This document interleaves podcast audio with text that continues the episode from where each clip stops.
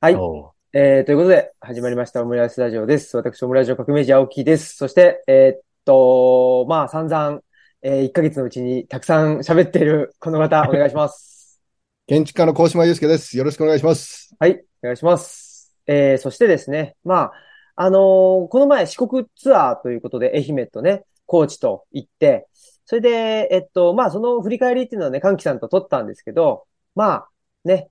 えー、もうお一方ちょっとゲストに入っていただいて、ね、あの時、まあ、ゆっくりね、お話できなかったという、もうちょっとね、あの、高島さんともお話、ね、えーできたらよかったかなというふうになんか勝手に、あの思ってまして、えーっと、まあ、この方もですね、えー、オムラジファミリーの一員ということで、じゃあ、コーチの方からよろしくお願いします。高知県立大学の白岩秀樹と申します。よろしくお願いします。いやったー。やー、貴重な機会をセッティングありがとうございます。本当にいえいえね、お忙しい二人で、集中講義行ったり、建築のお仕事で九州行ったり、ねえ。いやいやいやいや、もう白岩さんも、ねえ、入試ですか？入試じゃなくて、何でしたっ 入試とか、あけと、とかね。先週ちょっと長野行ったりして、退職された先生ちょっと訪ねて、はい。あらら全然そういうの書かなかったですけど、ツイートには。ああ。はい、はい。ねえ、まあそのちょっと前は、高知、我々が行くちょっと前は、アメリカに行かれていて、ウォールデン。そうですね。ゴールデン。っていうことで、そう、高島さん、今手元にその本が今、えーっと、青木さんとの境地を除いて、作る人になるためにを除いて、7冊あるんですけど、そのうちの3冊で、3冊でウォールデンに触れてるんですね。ああ、そうなんだ。そうなんですよ。一番最初のれは。みんなの家でも触れ、あそして。あの、最近著の心地よさの建築でも触れ、うーん。相当思い入れが終わりだったんだってことを今回初めて知って、あの、ご著作を読み直してですね。うんちょっとそのあたりいきなりですけど聞いてもいいですか？そうですね。あすいませんねの、いえいえいえ、あの、まあ、そもそも今日こうして、あの、1ヶ月で7回も新平と喋ってるのに、8回目行くかっていう、この、あの、間髪入れずに、あの、なんかあの、やっぱりあの、おととい、土曜日、外風館でツアーファイナルやったんですけど、まあ、やっぱりあっという間で楽しかったっていう。まあ、あの、改めて内田先生とっていうのも、あの、内容もそうなんですけれども、まあ、やっぱり、新平とおずっと、まあ、二人で、いあの、喋ってきたことを、なんか最後、また、あの、師匠とお三人で喋るっていう意味においては、あの、3時間飛んでいくような感じだったんですね。で、あの、まあ、終わってみたら、あの、打ち上げも含めて、寂しいなっていう、なんか、終わっちゃうんだっていう、まあそういう感想があった中で、あ、あさって白岩さんあるよ、みたいな。あ、そうか、また待っていくぞ、みたいな。で、やっぱ白岩さんも最初、あの、新平が言われたように、あの、高知で、あの、お会いして、あの、そのまた2年前ぐらいですかね、あの、六本木で、そもそも僕はお会いして、あの、すごく、まあ、なんて言うんでしょうね、あの、丁寧な方というか、あの、そういう印象を持っていて、で、あの、白岩さんの本を、あの、それこそ心地よさの建築を書いた後だったんですよね。もう、あの、ゲラでも、あの、入校した後ですかね、に、あの、手に入れて読んだら、もっと前に読みたかったっていうね。あの、先ほど言われたように、あの、まあ、3回も書いてましたか。あの、やっぱソロは、やっぱ僕にとってすごく、あの、大事な人というか。で、まあ、それはあの、僕の建築家の師匠である石山治さん、石山さんから、あの、学生時代に教えてもらったっていうのがあるんですけれども、やっぱりその、まあ、建築家ではないけれども、あの、セルフビルド、DIY、あの、人間が、まあ、生きるっていうことにおいて、あの、ソロが示したことの大きさっていうんですかね。で、建築家は、まあ、今回作る人になるためにっていうタイトルもあれですけれども、あの、特別視しないというかね。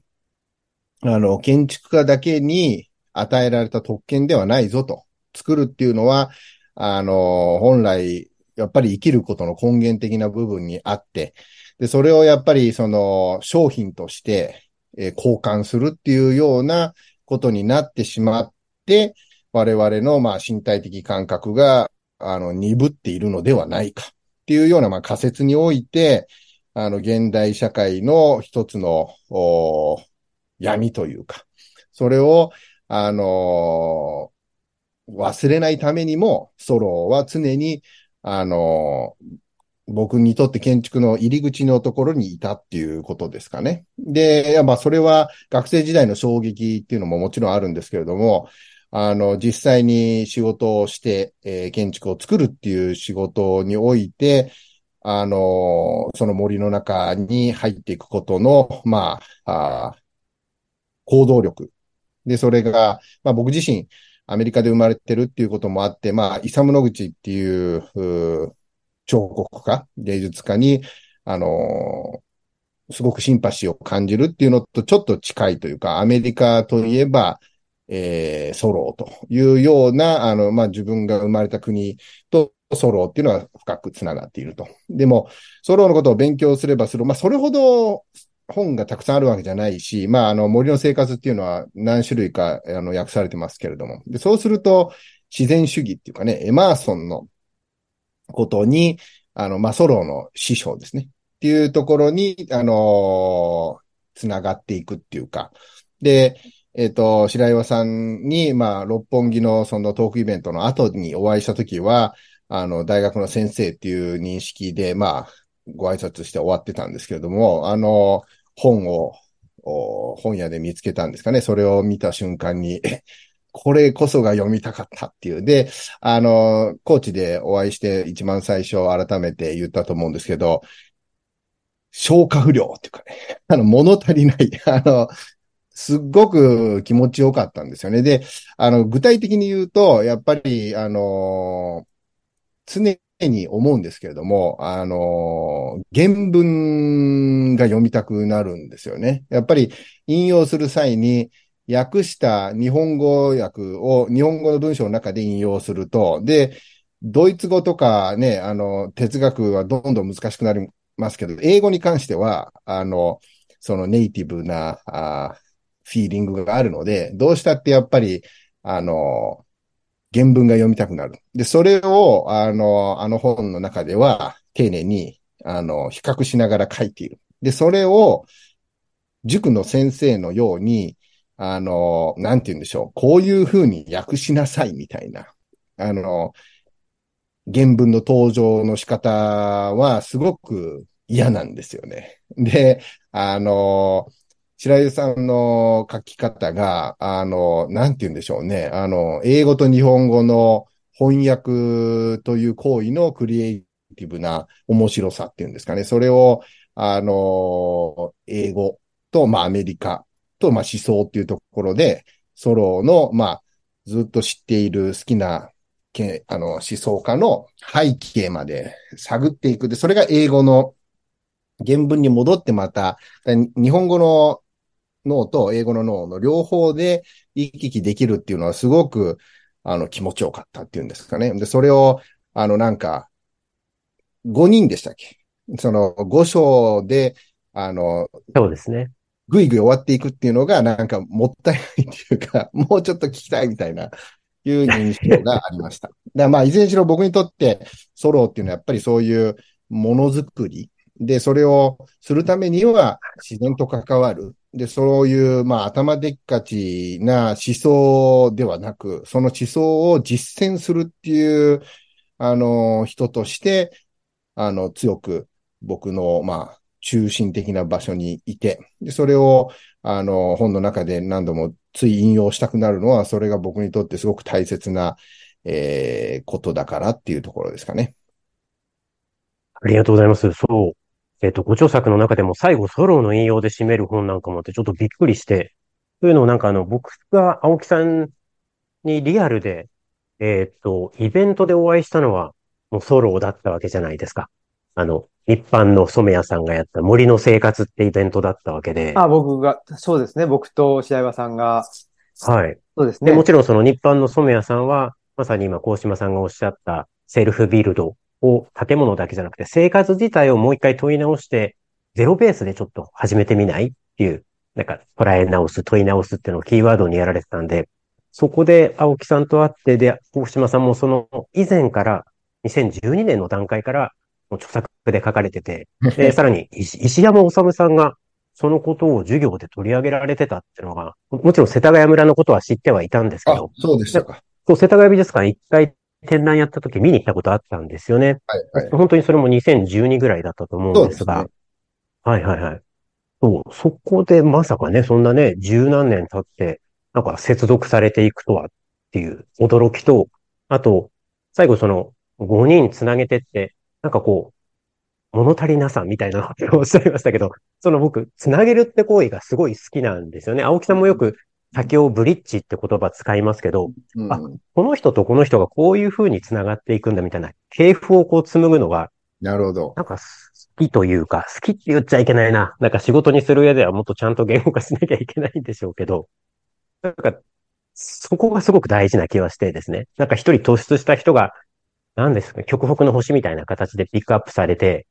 で、なんか周りの周辺環境とか、あの、影響関係に、他者関係の影響関係なんてなかったことにされがちなんですけど、それこそ自然そのものとの相互生成があるわけじゃないですか。あの、ね、大島さんがよくこの間もおっしゃってた自己変容ですよね。そうそうそう。ただそう、いきなり話あれですけど、この間感じたのは、あの、こう建築家でいることの辛さと、あとその対極として存在し得る青木さんとのバランスの良さを感じましたよ。なんか、その、勝手に話しますね。大対局ですもん島さんは、大島さん自自身から、あ、逃れたがってんじゃないかなって思って、自己変容って、まあ、しょうがないですよね。あの、大島さんもなんかで書かれてましたけど、建築家っていうのは、その、まあと、とにかくヨーロッパにおいては、何でしたっけ、弁護士と医師と並ぶ、まあ、ちょっとした仕事であって、あの、格が高い仕事であって、っていうことはもう最初にその資格を取った段階で、もうほぼ棟梁みたいな扱いになっちゃうわけです。もう決断するのは君だ。何歳であっても君なんだ。なんです。責任者なんですよね。で、すけど、負ける建築とか、その対話にとってた大事なその他者性っていうのは、基本なんかこう、降りていくことに近づいていくわけですよね。なんかその、マッチョに人の上に立つじゃなくて。で、青木さんは、どっちかっていうと、その、自らのフィジカルに準じた、あの、脆弱性みたいなものをベースに話していくのが得意と言いますか。で、そこでなんか二人でうまくプロレスやってんだなっていう。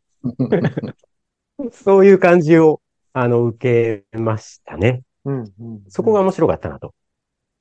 ああ、嬉しいで。、あの、そのもちろん、こうし、そうなんですよ。高島さんご自身の葛藤も、ごめんなさいね、なんかこういうこと言って。なんかすごい感じられたのが面白くって。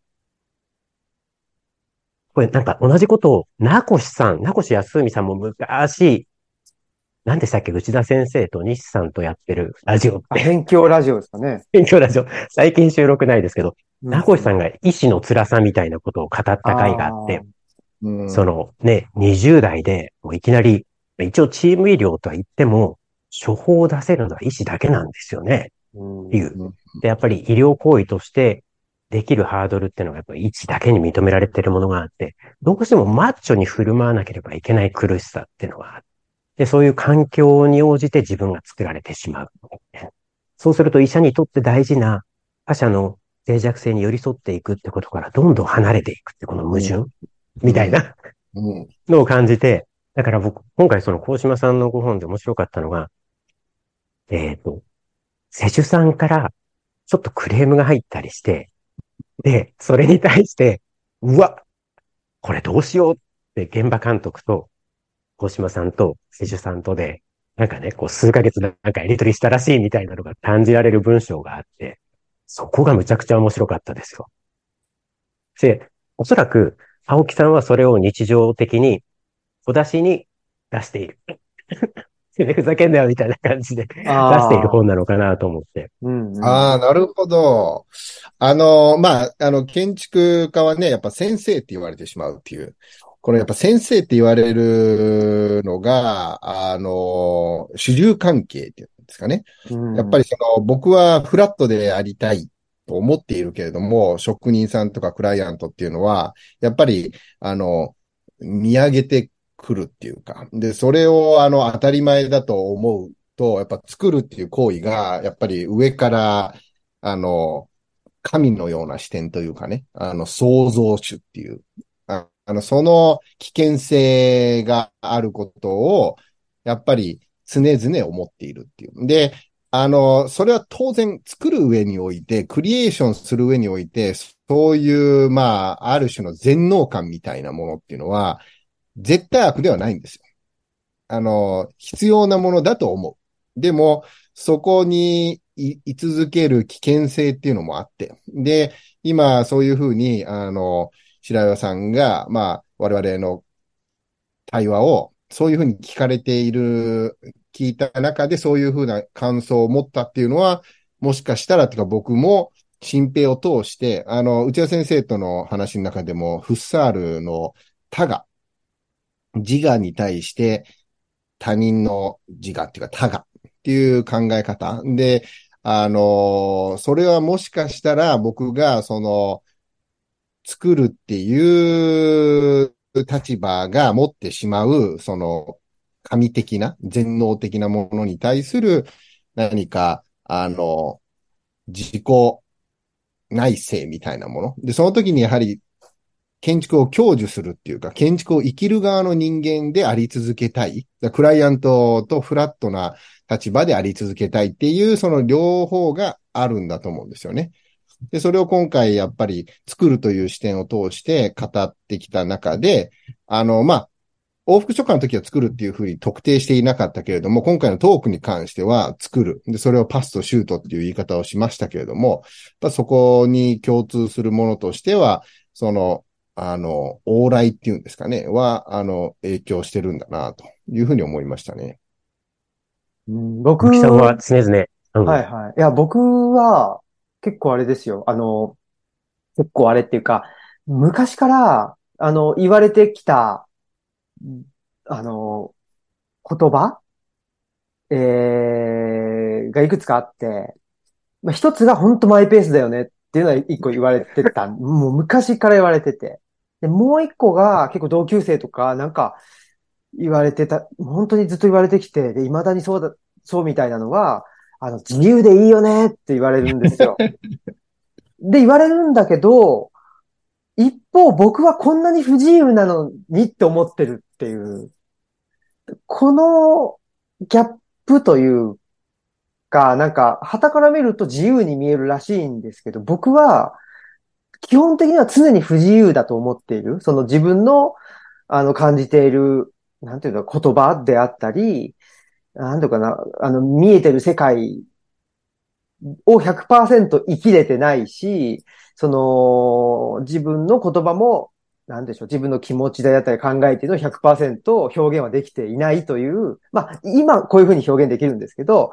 やっぱりちっちゃい時はそうはな、そうは表現できず、何か常に不全感というか、いや、不自由、世の中不自由だよなっていうのを ずっと感じてたんですけどね。ただ、周りから見ると自由だよねっていうことで言う、ね、言う、あの言われて。でも、小島さんはどっちかというと、なんていうかな、やっぱ建築という手段があったり、あと、その、あれかな、あのー、えー、っと、デッサンとか執筆もそうだし、ドローイングもそうだし、いろんな手段を持ってるから、あんまりどうなんだろう、不自由だなと感じたことがなかったのか、まあそういう手段でね、自分の自由を表現できるということで、そう感じてこなかったのかなとかっていうのも思ったり。だからその自己認識と、で、白岩さん今見てくれた時は、やっぱりね、ちょっと、とはい、とはいえっつうのかな。あの、まあ、建築家と、まあ、はっきり言っちゃうと、僕はもう何者でもないわけですよ。建築家と何者でもないやつが対話してるときに、どうしたってやっぱり何者でもないやつの方が、ある意味強いっていうか、だって、何も作ってないから、言いたい、言う、何でも言えるっていうね。その。ルチャリブロがね、形としてあるじゃないですか。まあね、だけど。逃れられない。まあね、でも、最悪別に引っ越しゃいいし、その、もう最近言ってるのは、うち、僕とうち奥さんの二人のユニットがルチャリブロだっていうふうには言ってたりするんで、まあそこもなんかあんまりそういう場所っていうところから、なんか縛られなくもなってきたりしているので、そういう意味では、なんか、なんていうかな、そのね、何者でもない逆な、その、何も持って、持っていないものの強さみたいな。だそれをもしかしたらその対話の中で、で、僕はだからほら、なんていうのかな。そ、そこ、そこ、そういうリングだとしたら、高島さんにね、あの、いや、その建築家じゃなくて、その、一人間として上がってこいっていうふうに、結構挑発ね、まあ、あの、特にこの前はした部分もあったりして、その辺が、もしかしたらその辺で、ね、この何者でもない。手が取れてる。そうそう、何者でもないというリングに、小島さんが上がろうか、上がるまいか、みたいなのが、辻山さんに見えたのかなっていうのは。うん、思いましたね。そうそう、あの、多分、高島さんでしたかね。負け惜しみが、その、身辺にはないんだよ、みたいなことをおっしゃって、結構大きなキーワードだったなと思って。僕考でえたことない、負け惜しみって。その、幼い頃もですか？あの、今より不自由感じてた頃も、ま、だから、そうそう、あ、だからね、あの、そういう意味では、けあの、卑怯なんですよ、僕は。その、勝ち負けという、あの、次元に乗らないようにしてたんです、ずっと。だから、負け、うん負けでもなければ、別に誰に、誰に対して勝ってるとも思ってないっていう。そうで、端々で、やっぱりどうしても、ね、高知に来て、ユスハラの話とかなって、で、実際見晴らし台とか行かれて、うんうんあの、熊健吾さんの話になるわけですよね。負ける建築。で、それに対して、まあ、青木さんが、まあ、批評的なことをおっしゃったりして、ただ、その負ける建築の、負けっぷりの良さってのが多分、負け惜しみがないってことにつながるのかなと思って。で、大島さんが、その、端々であの、ご著作の中で、同化するプロセスがすごく大事で、みたいなことを書かれるんですね。多分周辺環境も含めてですかね。もしかすると、セチュさんっていう他者の想像力に同化するかもしれませんし。で、その同化のプロセスってのが、先ほどの冒頭の、なんかある種、専門家としてのアーキテクトから降りてて何者でもない俺になるっていうのが、一つの理想の形として、すいませんね。なんか勝手にね。理想の形として青木新平に言化されている。っていうねあ なんかそういうバランスとして見ました。ただし、お互いそのことには気づいていない。ーもう今、白岩さん、白岩さんのおかげでっていうか、あの、せいで気づかされてしまったっていう、言語化されてしまった。いや、あのま、たそれ、うん。どうぞどうぞ。一つあの、思うのは、あの、新平に今の話を受けて聞いてみたいのはね、その、まあ、負け惜しみ感がないと思ったっていう話、で、そこが大事だっていうふうに、まあ、トークの中では言ったんだけど、今のさ、その、えっと、ある種の不自由さみたいな、自由だよねって言われるけど、自分が持ってる不自由さ。で、俺は、あの、自分の、その、手段、その、まあ、シュートを打つ手段には、あの、不自由さを感じていないっていうか、まあ、たくさんあると思、思っているし、それを、あの、打ち、打ちまくってるつもりなんだけれども、その、出てきたものに対する、もっといいものを作りたいっていうかさ、それは、あの、そこがだから、なんて言うんだろう、あの、自己変容って言ってるのも、このままじゃダメだっていう。もっと、まあ常にだから向上心を持ってるみたいうん。な。持ち続けたいっていうのかな。だから、あの自分の凡庸さみたいな、不自由な、同じようなことを、あの、してしまうと、こんなんじゃダメだと思ってしまうし、あの、そこそこ、うん、でもまあやっぱり常に、うわすげえって思いたいけど思えないっていうのの葛藤は、その、できたものと、それとのフィードバックの中で、自分はもっとこう、変わりたいっていうふうに思う。だから、えっと、基本的には、ポジティブなんですよ。その、うわーっていうネガティブな反省っていうのはなくて、ずっとポジティブに内省している。だから、その、新平との対話においても、えっと、なんて言うんだろう。新平自身が、その不自由だと思っていることは、その手段のなさなのか、手段に対す、社会とのそのズレっていう部分で、手段っていう視点においては、まあ、言葉を紡ぐっていう手段に、あの、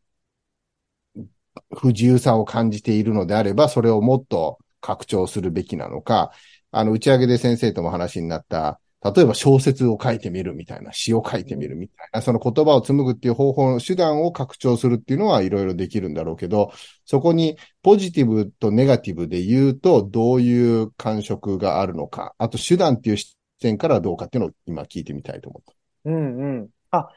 そうですよね。あのー不自由だなって感じてたっていうのは、まあ、特に小学生とか中学生のあ時、その時はだから手段がない。ない。うん。ですっていうことでしょうね。うん、で、もう世の中は、やっぱりそういう手段、まあ、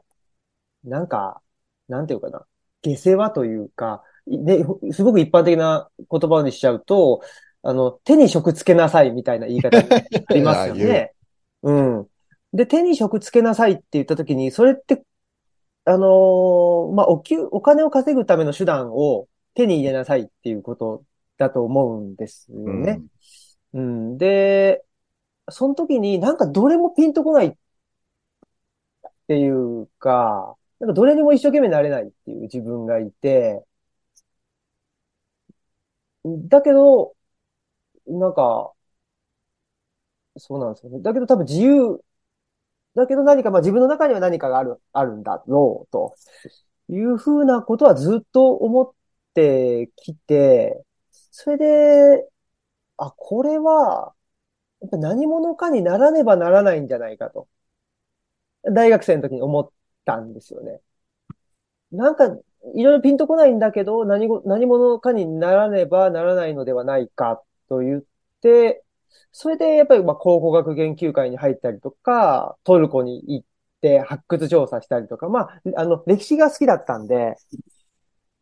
で、歴史の、あのー研究者を志したっていうとこですね。で、それがだから手段になるかなと思ったわけですよね。自分の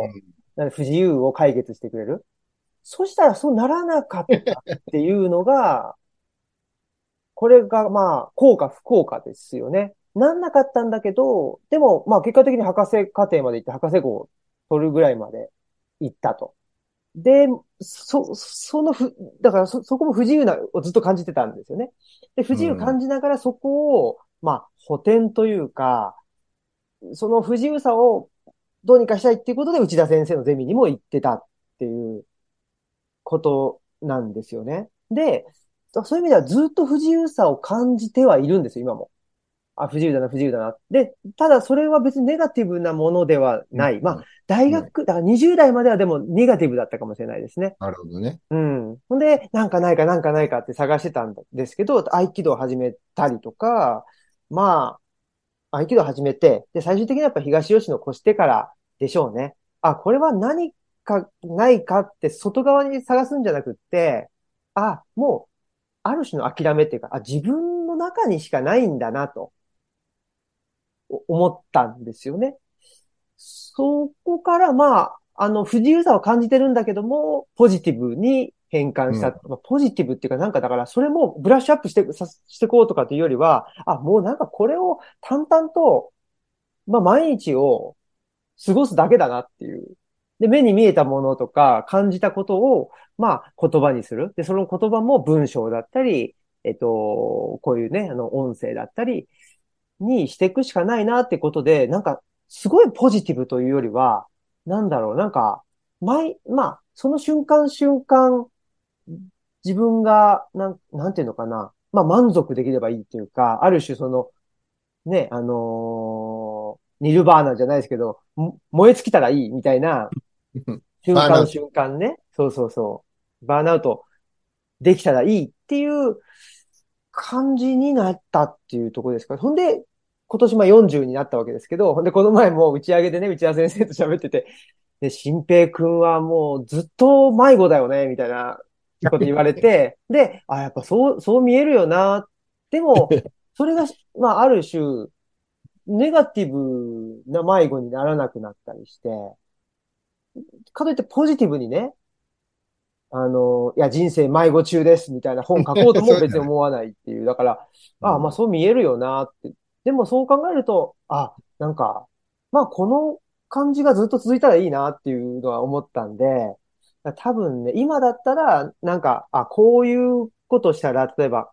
これになったら、食いっぱぐれないよみたいなのを、が来て、来たとしても、避けちゃうんですよ、僕それね。不自由になるからって言って。だから多分自分の自由っていうのは多分この感じなんだろうなっていうのは、なんか思いましたね。で、でこの感じっていうのがちょっとね、あの、わかんないんですよ。その、まあ、思想家なのか、なんか、わかんないですけど、そ何でしたっけ？この前言ってたの、伝達、で、伝道師なのか、伝道だねね。伝道者とか伝道師なのか、呼び名がわかんないんですけど、まあ自分の中にはあるんだなっていうふうに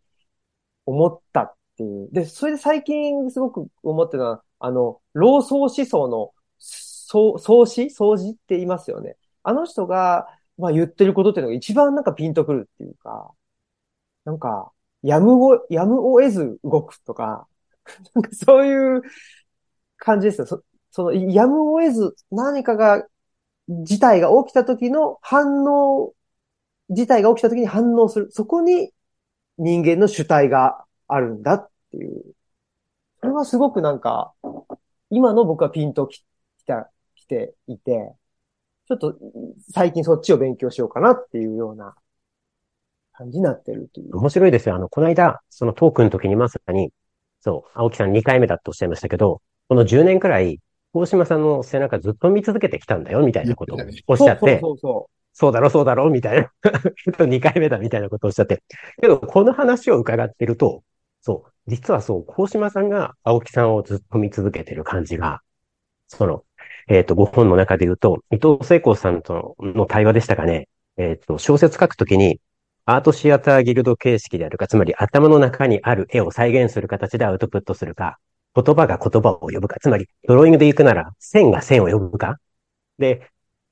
大島さんは後者に行きたいと。後者に魅力を感じるってことをおっしゃってて。で、今青木さん最後におっしゃったことってまさにその、もともと設計図があって、で、目的地があって、そこにまあ最短距離で行くみたいな話からもう程遠いわけですよね。あの、い今日読み終わったインゴルドの解説なんかも奥野克美先生のもそうだったんですけど、その、やっぱり輸送じゃなくて輸送は目的地に届けなきゃいけないけど、徒歩旅行なんだよね、みたいな。インゴルドの人類学っていうのは、みたいな。まさに、その、それを地で行くしかない。で、青木さんを大島さんがこう、見続けてるっていうね、感じとして僕は受けてしまって、その遡りながら今回の、著作を拝読したんですけど、大島さんの。そこは変わってないんですよね。大島さん全然ブレてなくて、ずっとそっち側に行きたい。そっち側に魅力がある。で、端々に入ってくるモダニズム批判。で、実際、ごめんなさい、話ずれますけど、ドローイングも、この、あの、アメカデ食堂さんで、あの、買ったドローイングもですね、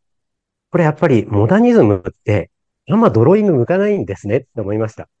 なんか、つるっとしちゃうじゃないですか。うんで、高島さんってやっぱ線が面白いんで、影も含めて。やっぱり正面から見ると、なんかつるっとして、真っ白なんですよね。ごしょうがないですけど、あの、サボアテとか、ロンシャンとかなんですけど、そこがね、また複雑で面白いなとは思いましたよ。で、青木さんはその、する、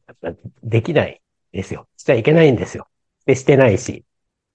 っていう感じなのかなとは。うん。思いました僕は本当にできないから、そういう意味ではやっぱりそういう手段を持ってる高島さん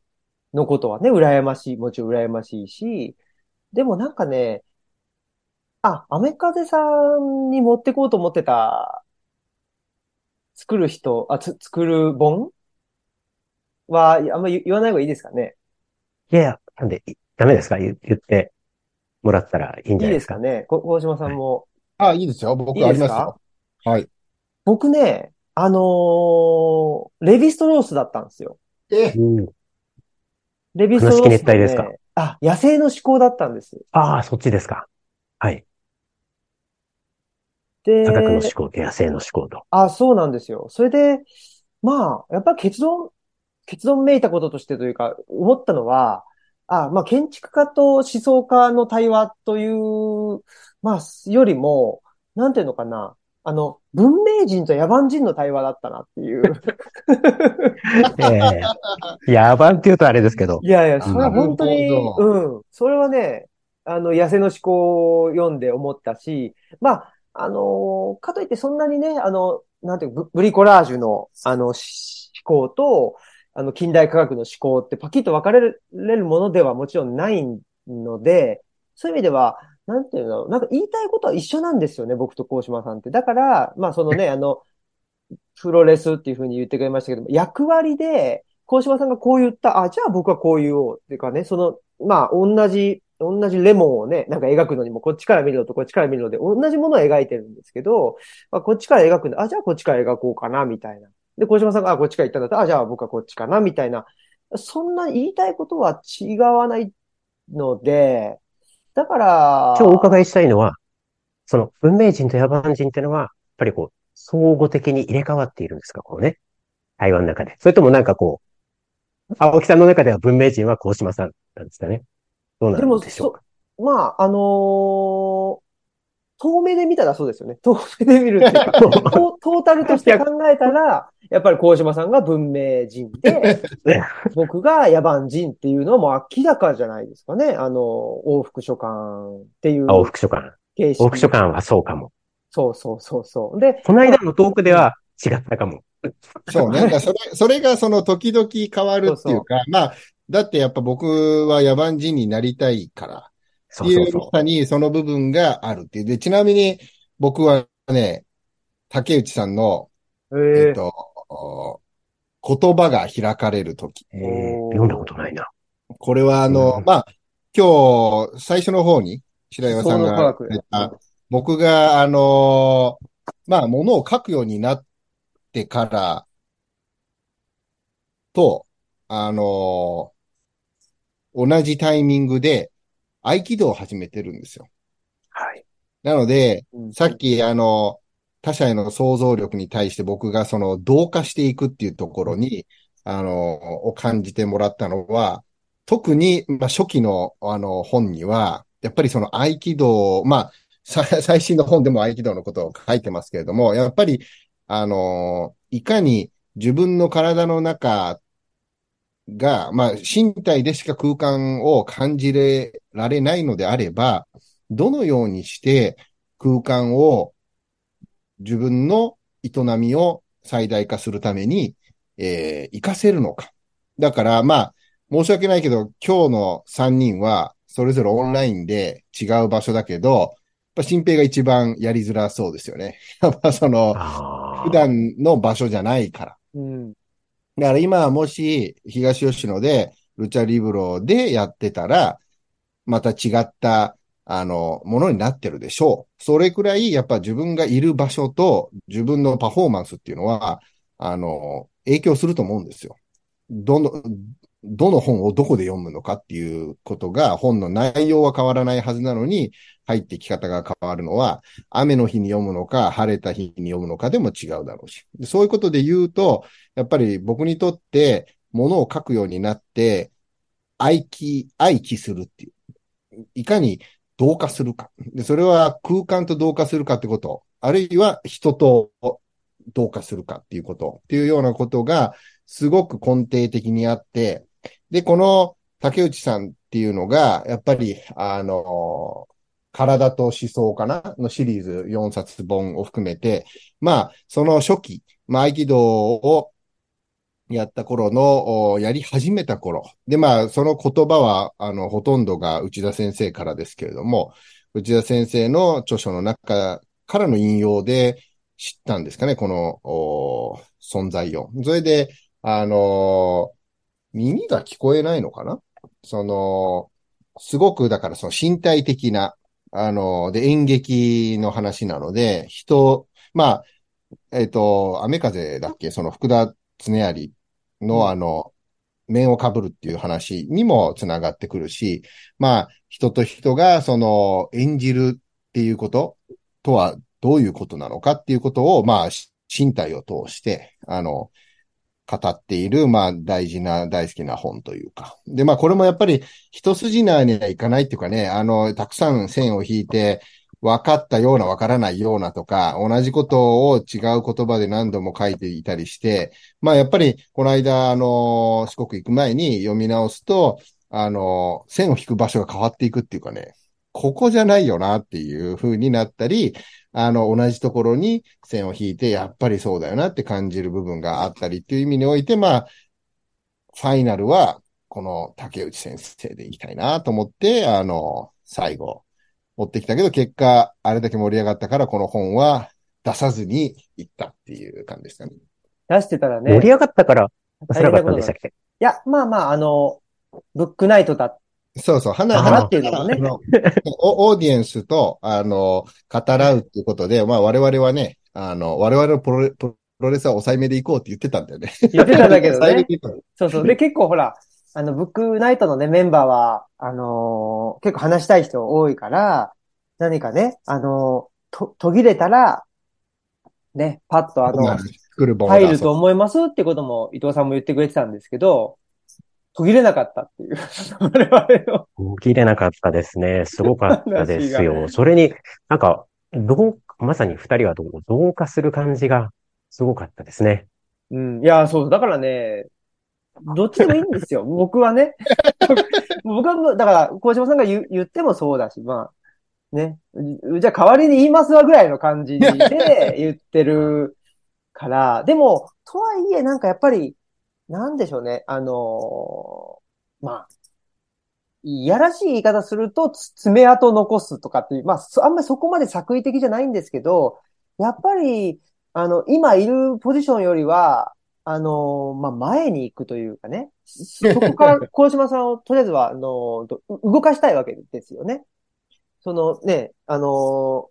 最初に立った状態のままずっとね、その場所、キャッチ、正確なキャッチボールが別に見たいわけじゃないですしね。やっぱりああいうトークイベントとかだと。だから、そういう意味ではやっぱり球を散らすこととかをして、ね、あの、やっぱ動きがあった方が面白いだろうなというので、まあそれは ある種作為的にやってる部分は あるっちゃありますけど、でもやっぱり、なんだろうな、その僕がね、あの、トータルで見ると、やっぱ小島さん文明人だなっていうふうに思うっていうのは、なんていうかな、その、まあ読書への、ね、よく言うけど、その、えっ、と、き飢餓感というか、その、ね、求めるっていうことであったりとか、あとはやっぱり、建築も貪欲に、ね、まあ、あの、ネバーイナフです。そうそうそうそう。レバイナフ。なんですけど、だからね、旅に出るときもすごく小島さんといると楽なんですよね。僕、だから、どっか行っても、な用事がなかったら本当にもう家で本読んでるっていう旅先でね。っていうぐらいなんで、もう誰かに連れ出してもらうとかっていうのはすごくありがたいし、あと本もね、そんなに読、あの、たくさん読み、読まなきゃっていうのは全然ないんですよね。だからまあ、ね、本当に、なんかピンときたとか、なんかまあ映画なり、そのラジオなり、なんか聞いてて、あ、これはと思ったのを、あの、読むみたいな、なんかそういう本の読み方だったりするので、結構なんか、あのーうんと読書に対して切迫感もあまりないじゃないし、とか。だからその辺で、なんだろうな。まあ、あの、文明人とね、野蛮人って言った時、野蛮人はなんかその辺、あの、歩いてて、あ、とか言って、あったら、ね、と手に取るっていう感じだけど、やっぱり小島さんの場合は、ね、やっぱり、なんていうのかな。結構、原理原則的な部分も、まあ、それがないとやっぱ建築って作れないから、そうだからそれがその、あの、メモを書くっていうね。うんメモを書いて対談するっていう、これは、あの、図面を書いて建築を作るのと似てるような感じがするんですよ。うんうん。やっぱりその、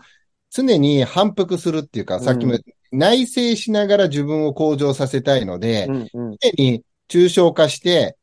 あのー何度も、あのーやることで、それを得ていくっていうか、うんなので、やっぱりその、で、その、今思うことは、やっぱり、そのメモを書くけれども、忘れるっていう。うんあの、勝手に忘れちゃうんだけど、あの、書くことで忘れた方が本番、あの。ちょっと道を外しそうになった時に、あ、そういやっていうふうに使うぐらいで、本当に、うんうん、まあ、ノリノリの時なんていうのは一切メモを見なくたっていいし、うんうん、あの、あくまで、よし、準備運動 OK っていうためのメモであって、うん。それは、あの、メモ通りに行くなんてことは、そもそもそんな論理立ててるわけじゃないし、大事なプロットっていうかね、箇条書きで残して、その時のフィーリングを大事にしたいっていう。で、それで言うと、だから今回、その野蛮人っていうか、その文明人もそうなんだけど、その、重なってるんだけど重なってないみたいなところ。だからレモン違う方向からっていうのが、やっぱり往復書簡の時にもあったし、あの、やっぱ対談はもっと切り刻んで、あの、短くかつ瞬発力があると、本当に、あの、その瞬発的に反応する場所がすごく似てるから、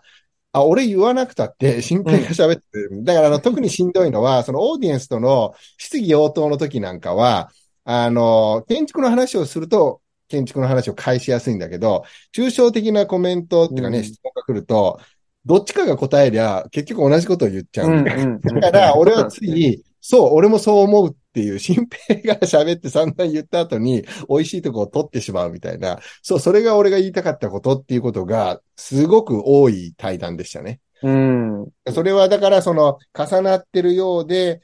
ちょっと違うニュアンスで喋ってくれることで、自分の言葉とかね、自分の揺さぶられが、また、あの、心地よかったっていうのが、まあ、何回やっても楽しいし、そこに白岩さんが入ったり、内田先生が入ったり、伊藤さんが入ったりっていうことで、やっぱりまたその、シャッフルされる。それが次なるもの。だから、さっきの動き。あの、伊藤さんも確かあの、オムラジを聞いてくれて、あの、ツイッターで、スペースにうんパスを出す。これだって言ってたよね。で、うんうんそこに反応してくれるあたりが、分かってんな。すごいっすね。ねスペースに出せた。動きながらパスしてるんだに。よ。そうそうそうそうそうそう。のままやってたら、それやってる方も楽しくないっていう。うん。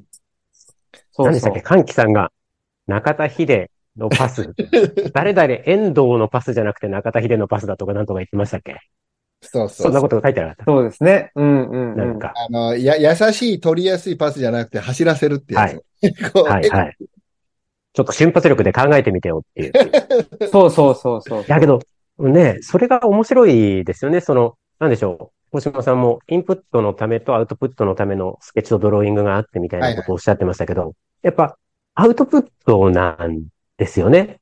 トークイベントって。そうですね。もちろんインプットもしてるんですけど、パスを受けるって段階で。けどやっぱりそれってこうしてるんで、動い、おっしゃる通り動いてるんですね。それ動いてるっていうのは水平上の動きだけじゃなくて、垂直方向にも多分動いてて、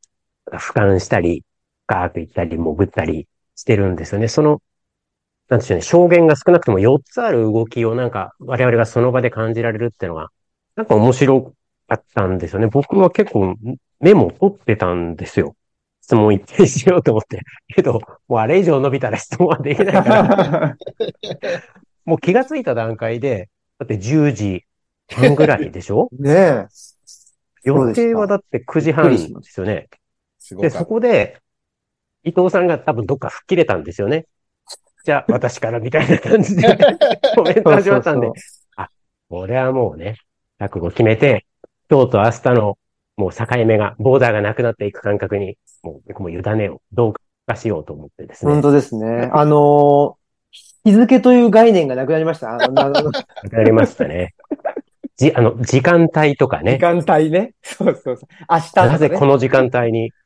手の込んだ切り干し大根と。青さの天ぷらが出てくるのかみあたいな。んな美味しい料理を、ねやっぱり12時近くに食べるもんじゃないですね。いや、下ごしらえね、どうやって割りになったのかとか考えねえありがたいで。でもその白岩んさんは僕ともね、あの5月にお話しはい。してて、それど、どうでしたか？その、なんか、いや、今回はもう自由の度合いが違いますよ。あ、そうですか。やっぱ配信ないって結構大きくないですか？ああ。ああ。そう、そのオムラジ、まあ撮っちゃえばいいかみたいな。で、流すか流さないか後で決めればいいじゃないみたいな。うんまあ編集もね、うん先ほどおっしゃったようにできるんでって。まあ配信ってなると、それなりに、そう、固まっちゃう。あんまりね、そう、つまんないけどコードかけちゃうんですよね、おそらく無意識で。うんで、コードかけて、その動けるところでめちゃくちゃに動いてやろう。だから、スカッシュなんですよ、スカッシュ。狭いところでむちゃくちゃに動きまくるみたいな。体をあぶつかってね。そう。だからリミッター、自由に、リミッターがないね。やっぱりそのバスケの 3on3 じゃなくてフルコートのバスケっていうか、やっぱ狭いと 3on3 だとディフェンスとオフェンスが速攻ができないっていうかね。ねえ。そう、場合によっては、そう、青木さんなんて 3on3、まあ A 面と B 面があって、コート2つあるとしたら、A 面飽きたからもう B 面に混ざってもいいかなみたいに言っちゃったりして、っていうのが青木さんなんで、もしくはいきなり 3on3 やめてなんかサッカーやろうよみたいに言い出すのが青木さんなんで、球蹴り出したみたいなね。そうそうそう。で、なんかサッカー自体のね、悪口とか言い出して、ってあるんで、でそこにこういう名詞が入ってくるみたいなね。そうやっぱ配信できない。ちょっとしづらいってところがあるんで。で、やっぱこう、どんどんどんどん狭いところに入れて、なんかそう、動いてる風というか、まあ、自分がとりあえずめっちゃ汗かいて、とりあえず考えて、ね、ちっちゃいとこでっていう感じにはなっちゃうんだろうなとは。あだそういう意味では、爽快感はあったんですよ。あの、うん狭いなら狭いなりに。やっぱスカッシュはスカッシュで面白いんで。ただやっぱね、青空見たいなとか、ソロじゃないですけど、なんかこうリミットレスなところにね、解き放たれたいっていう思いはありますよね。うん。おそらく言語とか、その、なんでしょうね、もうちょっと、自由に、その言語の関節を外して、自由にこう扱えるようになったら、まあ、そういったことも可能になるのかもしれませんけど、残念ながら、あの、レクチャラーじゃないので、その講演者として仕事してるわけじゃないから、やっぱその、反射的にはあんま出てこない。多分、一番出てくるのは、青木さんかなと。で、執筆で出てくるのは高島さんだと思いますよ。うん。青木さんだからレク、昔ならレクチャラーっていう肩書きじゃないですか。ああ。そうですね。僕もだエから、マソンなんてレクチャラーですもんね。あ、まあ、そうですね。まあでも、はいはい。うん、より自由なのはやっぱり喋ってる時ですからね。文章はね、だから結構、なんていうんですかね、負荷がかかりますね。うん、なんか、あれだけ書いといて。いや、だから結構、あの、命削ってる感ありますよ、文章は。本当に、しんどいですも高島さんはそのあたりどうなんですかねん。こう小島さんもちろん早いですもんね。あ、そうですか僕。は文章を書いてるのは、だから遂行が楽しいですよね。まあ、す楽しいというか、文章を、まあ、言葉を、文章を書くっていうのは考えることと全く同義だと思うので、あの、だからまあ本を読むのも考えたいからですよね。あの、まあ、賢くなりたいっていうか、いろんなあの世界をより、あの、正確に捉えたい。で、自分はまだ、あの、もっと成熟したいっていうかね、もっと賢くなりたいっていう。だから、その考えることを、要はスケッチをしながら絵を上手くなりたいのと一緒なんですよね。だからインプットとアウトプットは同時に起きているっていうか。で、その言葉を、文章を書くっていうのは、まさに自分が、え、俺こんなことしか考えられないのかっていう、こう残念に思うことと、やっぱ書いてるときに、その線が線を引くときに、その、あ、俺はこんなことを考えていたのかってことを書くことによって発見するっていう。で、話すことの方が自由ですよね。その思いつきでどんどん喋れるから。でもそれはわけのわからない時もあるし、予想外の線と線がつながることもあるっていう。で、そこに、あの、自己変容のための他者性っていうか外部性。だから、まあ、この1ヶ月本当に楽しいとしか言いようがなかったのは、やっぱりその、新平との対話が往復書簡を、まあ、総括するような、あの、本を届けるフェーズという、あの、なんていうんだろう、言い訳はしてるけれども、実質は、あの、第2号っていうかね、改めて、うん全く新しいことですあもんね。のね、あの、準備っていうかね、それはだから終わらない対話をまた続けてるっていうことで、で、本当にまあ、テーマも含めてね、いろいろ、あの、広がって、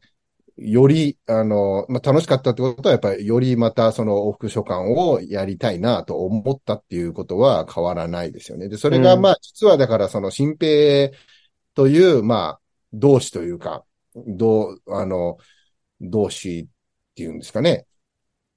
でも、あの、伊藤さんとか、千力さんとか、白岩さんとか、その本を読んでくださった読者さん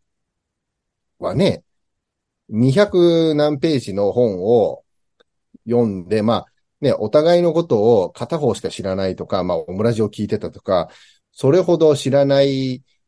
にもかかわらず、その、なんて言うんでしょう。あの今言ったような対話を、実はできるっていうことが、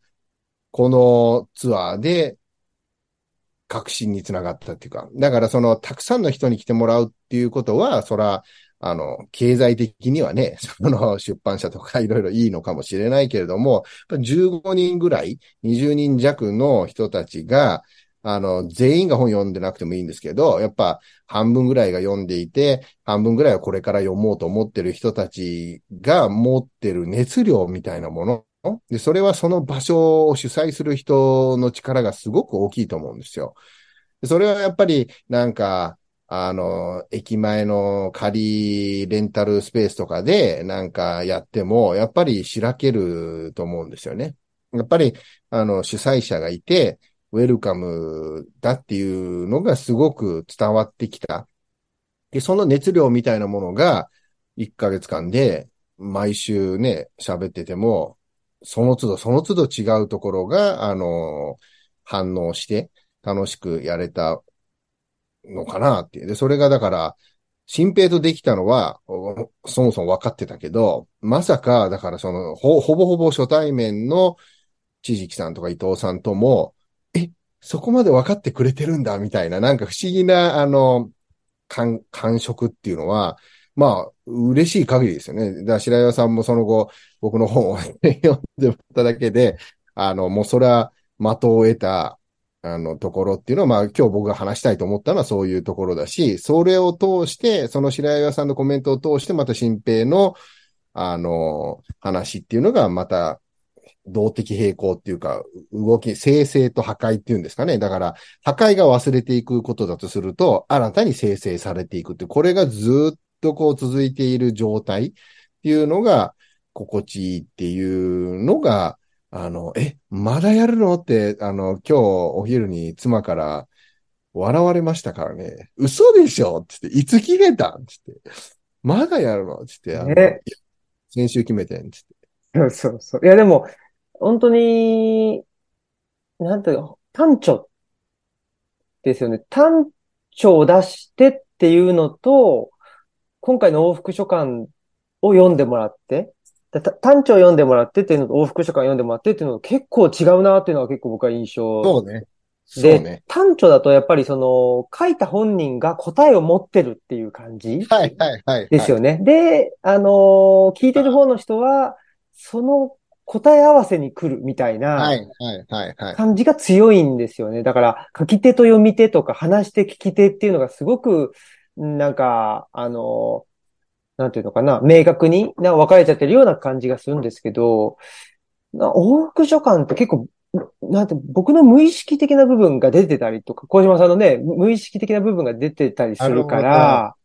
気が多いなぁというか、なんかそんで、隙が多いとそこにやっぱり、あの、読者の方も入ってきやすいのかなとかっていうのを勝手に思ってなるほどね。それってさ、その、うまく話が繋がるかわかんないけどさ、一番最初に言ったその、建築家が作るっていうことと、クライアントとのある種の上下関係ができてしまうっていうのが、うんうん、本の著者と読者の中にもあって、本来単著っていうのは、先生が書いて、うんうんうん、読者は、その、あのね、読み手が教えを請うみたいな構図があるよね。うんうん、でも、往復書簡になると、その、で、まあ、著者として本を書くときの、まあ、これも何度もいろんなところで言ってるけど、一番最初の本を書くときの、あの、大事にしている、あの、ことが、宛先を持って書くっていう。だから、その、高島祐介として、そのね、本を出すときに、その自分が自分がってなるとどうしたって背伸びするし、誰に向けて書いてんねんって、どこから書いてんねんっていう、それをしないために、自分の立ち位置っていうかね、場所をアンカーし、誰に向けてどう書き、何を書きたいのかっていうのを整理するっていう。で、それが往復書簡は、もう青木新平っていう、もうね、宛先がもろにあるっていう。で、それを編集者が客観的視点っていう中でトライアングルになっていくっていう点において、やっぱ単調よりも往復書簡の方がひだが多いんだよね。うん。そのうん。両方になれるっていう。だからさっきの野蛮人と文明人っていう分け方をすると、両方のいろんな、で、ここでは俺野蛮人なのに、ここでは俺、あの、うんっていう、その、往来で、俺たちの中にもあるし、そういうもんなんだよね、多分ね。だからそこが多分今回特に、で、あの、党の二人に、あの、会えるっていうのは、その、トークイベントに来た人たちは、いや、青木さんのオムラジ聞いててこういう風に入ったんですよとか、ああの、知らなかったけど、高島さんって大谷のユニフォーム着るような人なんですよ、みたいな、なんかその時々の印象がまた変わって記憶になっていく。で、僕はもう一期一会だし、また来るよって思ってるので、その瞬間を最高に楽しんだらまた何かあるだろうと。だから白岩さんがトップバッターで質問してくれたのも面白い、面白いって嬉しかったけれども、絶対に全然まだ、あの、あるよなと。だからその、ほんの一部しか、あの、玉出ししてもらえなかったのが、いや、次があるからと思ってるので、今日こうして改めて、あの、話せたのも、今もまた次があると常に、だからこの生成と破壊を続けているっていう中で、その振れ幅を強くして自分の、まあ、知性というかね、向上、生きる力を高めたいと思ってるっていうところだと思うんですよね。うん。ありがとうございます。そう。そう、やっぱ大木書館、あの、お二人もお話しくださったように、前提として、えっ、と、青木さんは、まあ、基本、ライフワークとしてオムラジってことをおっしゃって、で、はいオムラジって、そう、青木さんの特徴なのは一人で取らんじゃないですか。そうですね。やっぱ相手誰か、なんか、はい、はい。親子さんとか、うんもしくはゲストがいたりして、はいはい。で、青木さんと誰かの関係性を見て、青木さんの人となりを知ったりするんですけど、うんうんうんうんで、あの、対談本も結構多い感じがしますので、で、ただ、高島さんの場合は、その先ほど申し上げたアーキテクトというね、仕事柄もあって、うんうん短所がやっぱり多くて、で、じゃあ、大島さんが誰かと話すとき、もちろんその、作るを開くの場合はいろんな方と話してますが、で、その不協和音もめっちゃ面白かったんですけれど、あのタバイモさんとかめちゃめちゃ面白かったですよ。ここ面白いですね。そうそう、そこね、アーティストを許す、自分を許すこととかね、うんすごい面白かったんですけど、けど基本的にはやっぱり、一人で、あの、ユニットじゃないですもんね。サナーみたいな感じで、西澤さんと瀬島さんみたいにやってるの一人です。大島祐介っていうバイラインで一人でやってんで、で、そこを、プラットフォームそれぞれに違う二人が一応往復書簡って形で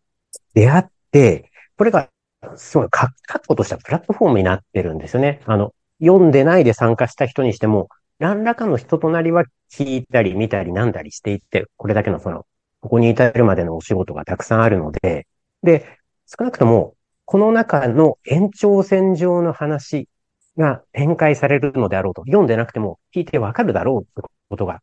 なんかね、こう、うっすらと期待できるんですよね。それがなんかこう、ハードルを下げるって意味合いにもなってるかなと、先ほど、あの、高島さんもおっしゃった、いきなり上下関係で教えを請うみたいな、そういう形から逃れることができる。で、我々はその、なんか傍観者なようですけど、なんか傍観者でもない感じがして、やっぱ往復書簡って、こうやってやっぱり読む人がいてなんぼみたいな。ところが、その住居と一緒で住まれてなんぼみたいなところが特に強いと思うんですよね。その、大島さんに、結構最後の方って青木さんこれ、すいません、忙しくって、全然なんかかけてなくって、繰り返してるじゃないですか。大体謝往復って書簡の中で冒頭で。そうそう、なんかそんなのも含めて、あの、やっぱそれって、大島さんにじゃあ何かを書いて、スッキリするかっていうと、多分そうではないだろうなっていう感じがするんですよ。で、高島さんも、青木さんって宛先いるんですけど、青木さん、オンリーに閉ざされた書簡として書き書かれたら、まあ書いたら、そんなスッキリするかなっていう。で、やっぱりこれを仕上げて、まあ、素晴らしい編集者にお会いになって、で、ツアーをして、初めて往復書簡って立体化されたんかなって。この続きがないと往復書簡って、ね、続きがない往復書簡もありますけど、悲しい往復書簡もありますが、基本的にはお二人がお元気で、それぞれのフィールドで、で なんかこう、先ほどおっしゃったプラス名人か野蛮人かどっちかどっちかわからないですけれど、活動し続けてるってのが、この先にずっと聴衆が、オーディエンスがこう期待する姿って言いますか。そこですよね。この中に書いてあることを、なんかその、なんですかね、この間僕が質問したようなことは、まあこう、ね、一対一で聞きゃいいわけで、そうじゃないもんね、やっぱ。おっしゃるでも、あのー化していく感覚が。どうなんだろう。し白岩さんは、あのー往復書簡自体は、どういうふうに読まれました？あのーまあ、すごい初歩的な、一番最初に聞けよっていう、あのー質問かもしれないですけど、なんかその、結構なんか、なんていうかな。まあ、僕のことは知ってるから、まあ、こういうこと言うだろうな、みたいな。で、小島さん、あ、こう来たか、みたいな風に読んでくれた人もいるし、逆に、その、あ、小島さんはこういう風に、まあ、きちっと、と、論理立てて、えー話してて、で、僕はもうなんかあちゃこちゃやってんな、とかって、これはちょっと、まあ、僕、その、私は小島さんの考えはわかるけど、ちょっと青木さんの考えはわかんない、みたいな人もいるだろうし、なんかそういう、まあ、逆逆にその、どっちかによらず、読まれたのかとか、ど、どどういう読み方されたのかなっていうのがちょっと興味あって。いやまずは、これ、2年かけられたっておっしゃったじゃないですか。それ、よう仕上げたなってのがまずあります。おだって、別に往復書簡書かなくても、二人って会える関係性なんで、で往復書簡やってる間は、会話とか、あの、めあの、対面とかなしねとか、そういうわけじゃないじゃないですか。うんうん。それでも、往復書簡を一応続け、タイムラグがあるにしても、続け、よく本にしたなっていうのがまず一つ。途中、僕多分、もういいんじゃないとか思っちゃうかも。なんか、もうこれ、トークでいいんじゃないみたいに思っちゃう。ただね、うんあの、この間のアメカゼさんでもおっしゃったように、やっぱりスパンと深さと、まあ、形式が全く違いますもんね、対談とは。まずそれが一つと、あと、高島さんのご本は、その、これからの建築しかまだ読んだことなかったので、丁寧って思いました。ああ、やっぱね。すごい丁寧って思って、で、やっぱり著書、ご著書を遡ったら、あ本当に丁寧な方なんだと思って、先ほどの青木さんの言葉を使うと、運命人うんけど、けどバッファローなんだなっていうね。うん。野牛なんだな。で、青木さんはどっちかっていうと、あの、僕、もうちょっとあの、身近に、あの、あったり、あと、まあ、お話を聞いたりしていたので、ごめんなさいね。青木さんは安心して青木さんだなって感じ。うん。だから、うんだから、バランスが完全にイコールで読んでないんですよね。この付箋の数とかどうなってんのかな 別に数えないですけど。そうそう、そういう読み方をしましたね。やっぱ関係性で、なんか、青木さんの新たな側面がこう出るのかなっていうよりかは、大島さんの新たな側面をたくさん知ったって感じなんですよ。僕うんもともとがやっぱりバランスが、青木さんのこと知ってるバランスが多いので、そういう意味ではやっぱりこうやって、今回、なんでしょうね、ズームでお会いできているのも、この本っていうプラットフォームがあったからかなと思いますよね。うこのん。本がなかったら、まあ当たり前ですけど、まあトークもないし、まあ仮にどっかでお会いすることがあって、ちょっとじゃあ、大島さんの本全部読んでみますわってなる、いいかなわかんないな すいません。ん。これはやっぱ大きかった。うん。あの、どなたかも言ってましたかねなんかきっかけになる本だと思いますよ。うん。はいはい。僕はあの、作るってなはいさっき、まあ、その作るっていうことが、まあ、あの、トークを通して、やっぱりその衣食住のすべてに関わる、あの、行為であるっていうことは、やっぱり命にとって欠かせない行為、営みであることが、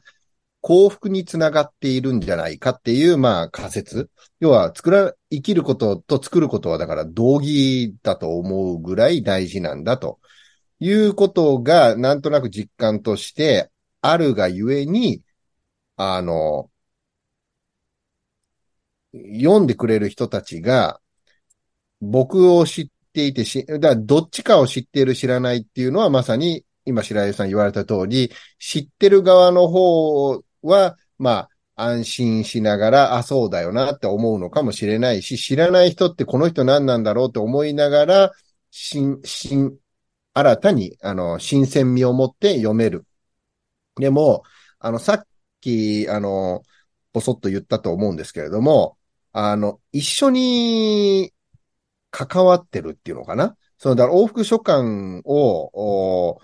しているときは、まあ僕と新平の間でキャッチボールしてるんだけど、読者は、読者も、あ、こんな風に考える、こんな言葉をこういう風に使うってことがあり得るんだとか、まあ、その、一緒に扉を開くっていう感じなのかな。で、それを、あの、してもらいたいと思っているっていうのかな。その、えっと、さっき青木新平に向けて書いているけれども、だけに向けていないのは、やっぱりその読者のことも当然考えているので、読者にとって、まあ、置いてきぼりにしないとか、あるいはその、えっと、二人だけの世界に入らないっていうのかな。やっぱり、あの、読者と一緒に考える、まあ、きっかけになる、そういう本というか、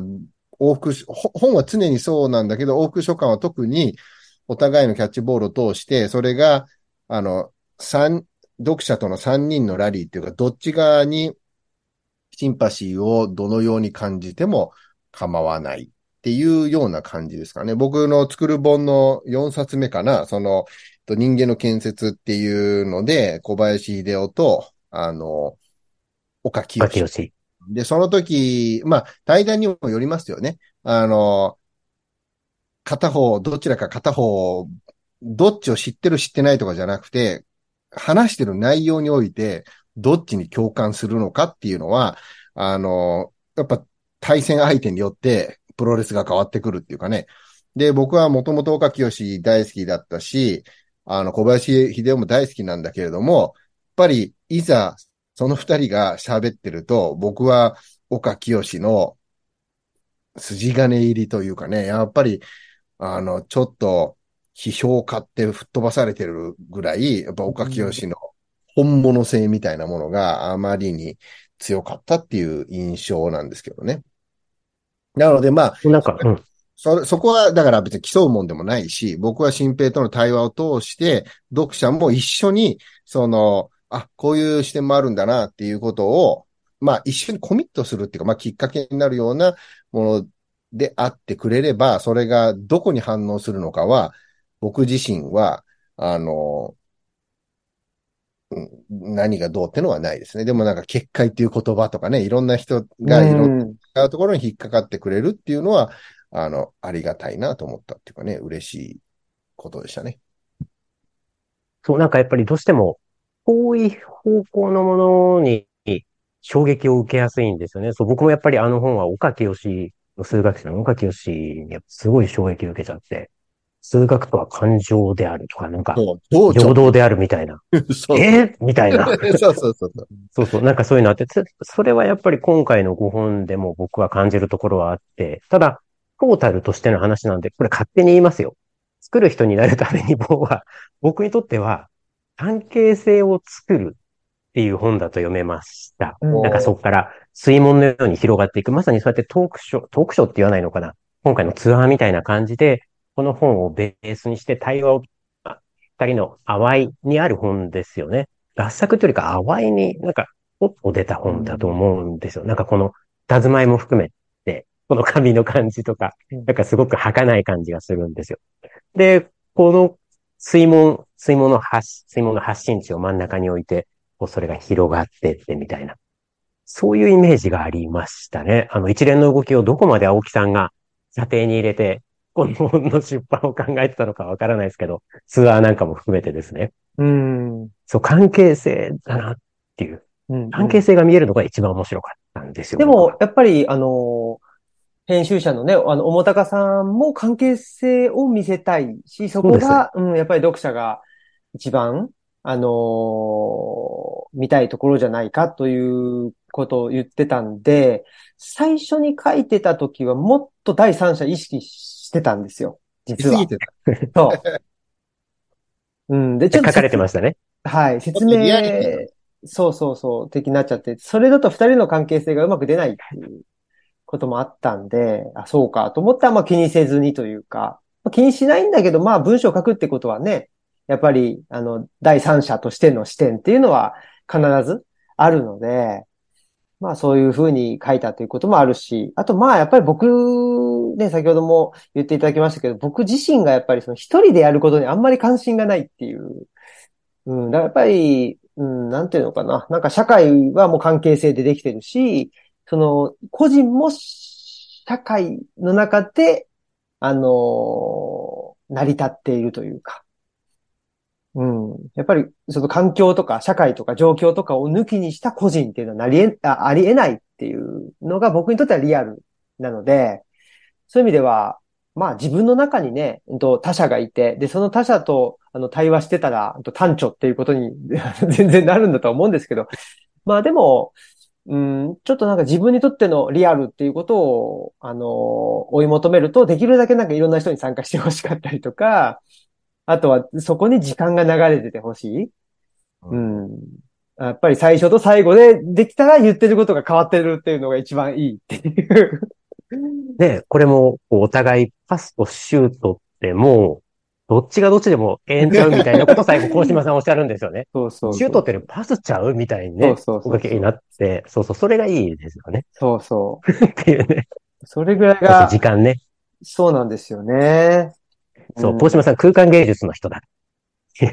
うん。いや、なので、やっぱり、りその空間芸術っていうものを考えれば考えるほど、その空間を享受してる瞬間っていうのは、時間として流れてるっていう。だから記憶の器としての建築っていうのは、時間の痕跡であって、時間が流れてるっていうことに尽きると。で、それを少し未来のね、あるべき姿をビジョンを持って構築、構想して、それを実現させようとする建築家としての仕事が、集団でやらざるを得ないことを、やらざるを得ないというか、集団でやるときの最大の魅力は、あの、自分が思ってたこと以上のものが人と一緒にやることでできるんだっていう。で、それは、あの、それをネガティブに、あるいは負け惜しみ的に皮肉に、どうせ俺ができることなんて大してもないよっていうんじゃまずいんですよ。だから自分でできることを最大化して、努力をしていくんだけれども、最後はどこか偶然性みたいなもの、その外部性みたいなもの、それに、あの、それをだから、あの、常に思っているっていう。その、思い通りになる完璧なものを作りたい。けれども、自分が不完全であることを自分が一番よく知っているので、それを最大化しつつも、偶然の、なんて言うんでしょう、産物というか、そこにめがけて、他者を自分の中に入れていくっていうんですかね。それが、まあ、自分にとっての自己変容みたいなものを、あの、のガソリンになってると信じたいっていう。で、それはやっぱり、狙い撃ちできないと思ってるっていう。でも、準備しなきゃいけないっていう。この、だからそのメモを書いて忘れるのと一緒で、あの、全くボケっとしてちゃ、それはどうしようもないんだけれども、あの、いくら準備したって、予想外のことが起きるよっていう。だご縁は向こうからやってくるっていうのをつかめるかっていうのは、やっぱりそうしたある種の偶然性、ものを作るときの最後のスパイスみたいなものっていうのは、自分で悶々と考えててもわからないっていう。で、それをなんか、あのやっぱ対話の魅力っていうのも、やっぱそうした、あの予想外の球が来るっていう。で、それは新平と二人でやってても起きることだし、三人、四人、オーディエンスと対話してる時の、ちょっとしたね、きっかけで全体の何か流れが、波紋が変わるみたいな、その瞬間をキャッチできるかみたいなところが、あの、楽しくてやってるっていうかね、実感としてすごく良かったっていうのが、やっぱり今回のツアーの一つの収穫なんじゃないかなと思ってるっていうことですね。うんいやー、高島さんにとってのポエジーが青木さんだってことが分かりました。でもだから本当そう思うと、いや、だからやっぱり終わらないっていうかさ、やっぱ第2巻ってあの、ずっと言ってるんだけど、まあ、あの、やっぱ、どうにかしてね、あの、終わらせないようにしてんですよね、我々。アンコールって言って。そうそうそう。ていうかもうだって、またあの、やっぱ日向文庫にも行きたいし、そうそうね。ね、行きたいしね。あのツアーも、ま、まだ2巻目出してないのに、もうすでにまたツアーがやりたいっていうか、もうずっとこのループに入ってるっていうのが幸せというかね。そう。ねまあ、この、今回のね、あのー往復書簡もいいいいけど、ね、また今度僕あの、山岳ノートと出すから、なんかもう、何にでもね、あのタコつけて。ー、タコつけてっていうのはいけますしそう本当にね。、あの、白岩さんと、あの、ソロと、あの、エマソントークをちょっとしっかりメモして準備して、一回、あの、やりたいと思ってます。ああ、ありがとうございます。すいません。なんか僕、あの、聞くことばっかだけど、いえいえ本当面白かったです。あの、そう、実は建建築す好きなんですよ。すごい雑な言い方ですいません。建築は憧れますよね、やっぱね。建築を、そう、やっぱ空間芸術を、その時間芸術の言葉の小説なんかで、小説のようなまあ言葉で語るって、すごい難しいじゃないですか。うんで、いい批評を読むと、やっぱその建築見たくなるんですよね。はいもうほんと単純な話、それで、まあ、昔光の教会とか見に行ったりしましたから、あの、安藤忠夫ですけど、そうそうそう。やっぱ、そこはね、対極にあるものとも思っているんですよね。衣食住とはいえ。やっぱり、そうなんですよね。すいません。そうそう聞きたいですねまた話を、なので、ぜひ。ねえ。はいまたでで、あも、の、ね、あの、何かしらにかこつけて、それこそ、また我々は、ね、あの、高知に行きますし、白岩さんがね、こちらに来る時も、は、があれば、またセッティングしたりとか、はい、ぜひ、よろしくお願いします。ということで、よろしくお願いしますまあなんやかんやま、ね、結局、1時間あっという間の半近く90分。いやー、あっという間でしたね。よかったです。これね、8時からやってても絶対10時半になってたんだよ。だから、あえてね、風呂入り終わって9時の方が良かった。はい。偉いど。よくわかってますね、さすがね。設計図を書いてたと。あ、これ設計図どうそっか。設計通り。あ、でも楽しかったな。楽しかったです。ありがとうございます。またはい。じゃあ、そういうことで、えー今日のオムラジはね、ここまでにしたいと思います。では、ありがとうございました。ありがとうございました。おやすみなさい。